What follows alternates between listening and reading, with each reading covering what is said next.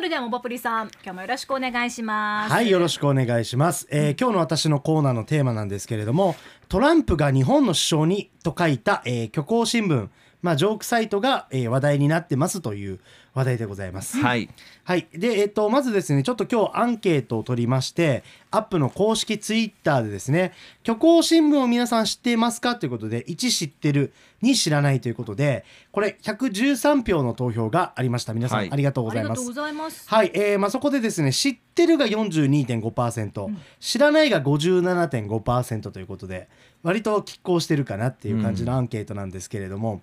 はい、えー、とこの、まあ、虚構新聞なんですけれども、えーちなみにりんたろーさんははいご存知でしたか、私は知らないに、あの投票しましあた。ありがとうございます、 はいマリコさんは私は一回信じちゃったものがあったので知ってるんですまあまあ知ってたとそうそうそう、はいはいありがとうそございますうなんですよあ、死んじゃったものがあったんだ。そうなんですなんか刑務所の独房でリモートワークができるみたいなはい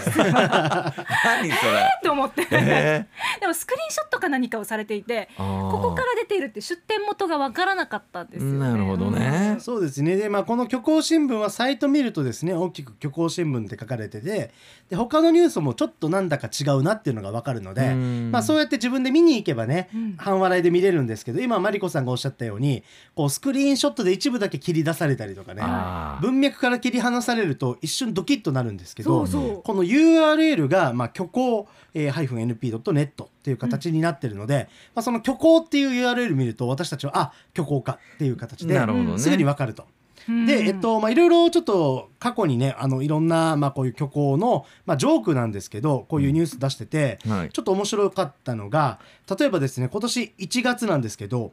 あくびを指定感染症に国会で院内感染拡大みたいな。あ要は国会で寝てる人たちが多くてー、なるほど。あくびっていうのは伝染するんだから、うんもう早急に対策を打たないといけないとかですね。なるほどね。はいまあ、ちょっとそういう形で、まあ、ちょっと風刺のね入ったような皮肉の、はいまあ、こういうニュースなんかを、まあ、すごく打ち立てるようなサイトでございます。あくびをして感染症にって面白いね。だからこれでもあれですシャよ レがね効。いてる部分もあります本けど当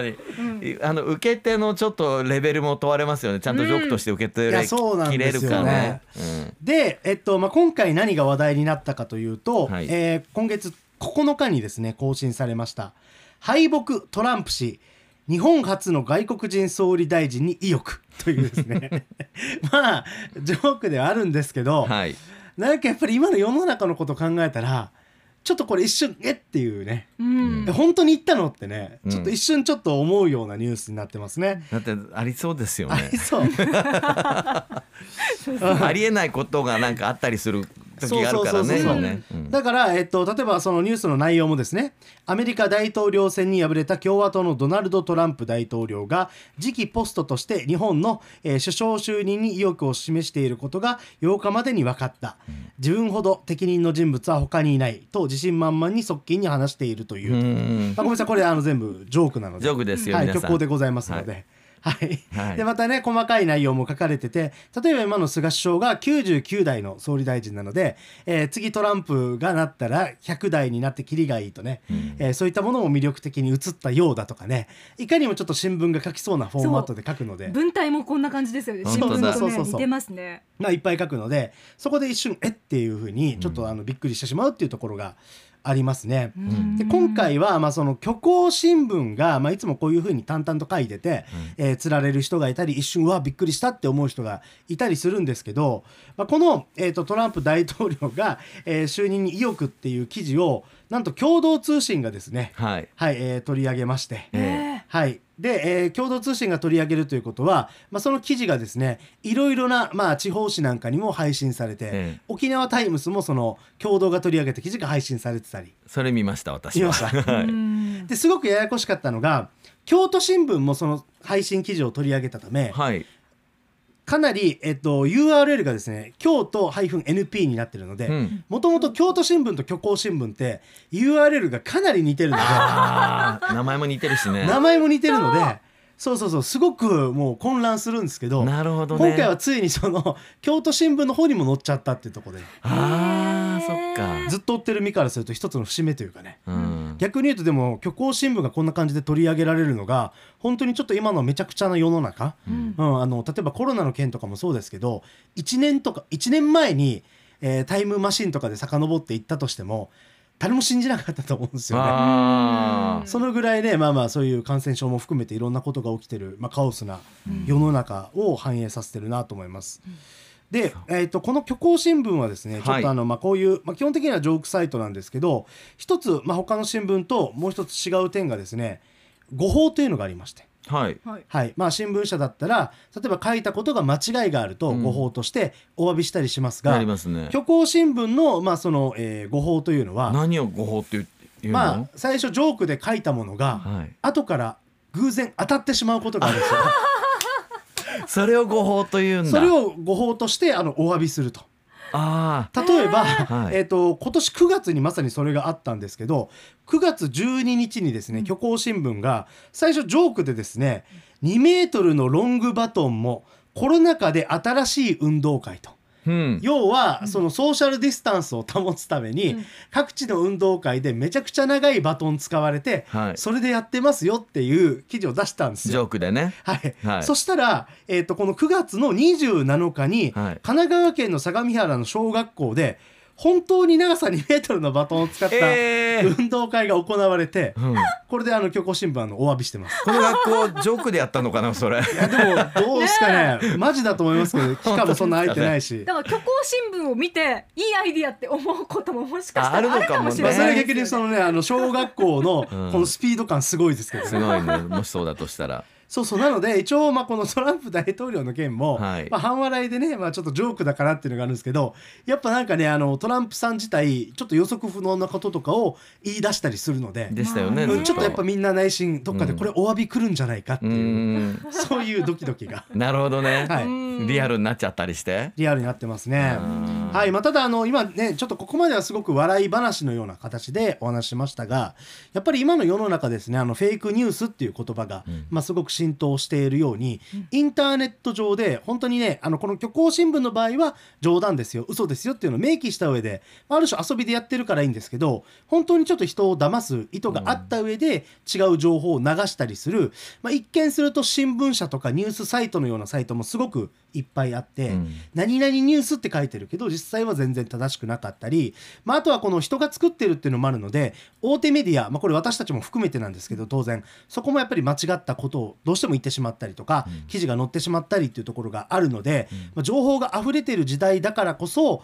もうあのなんだろうなもう情報を精査する力を蓄えてこの虚構新聞を、まあ、いつまでも笑ってくれえーられるぐらいの、ちそょうねっとゆとりは持ちたいなとは思います。本当だわうんでも本当に今ねモバイルプリンスさんおっしゃったように、このフォーマット自体が本当に本物の新聞とかさそう本物のなんかニュースソースみたいにうんわざと、まあ、意図して出してったりすると、ねまあ今言ってたちゃんと見極める力って言われてもどうやって見極めるのかってそうなんかあり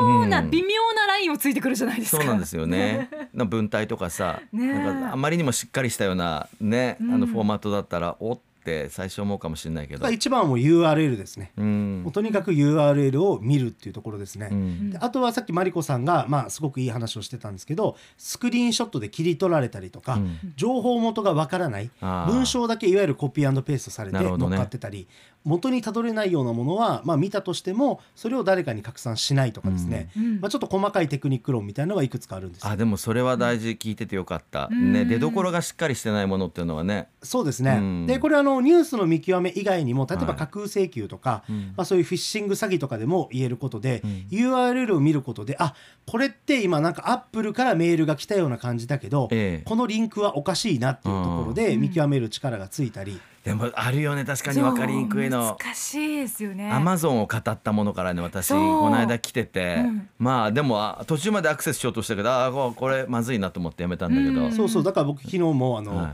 あなたを裁判で訴えますみたいなショートメッセージあが来てた 僕も来てました。そうそうそうそうそういろんなところに来てるのかなと思ったんですけど、こういったも思いの当たるも節があった りして、あの時どれかなみたいな。どれ かな、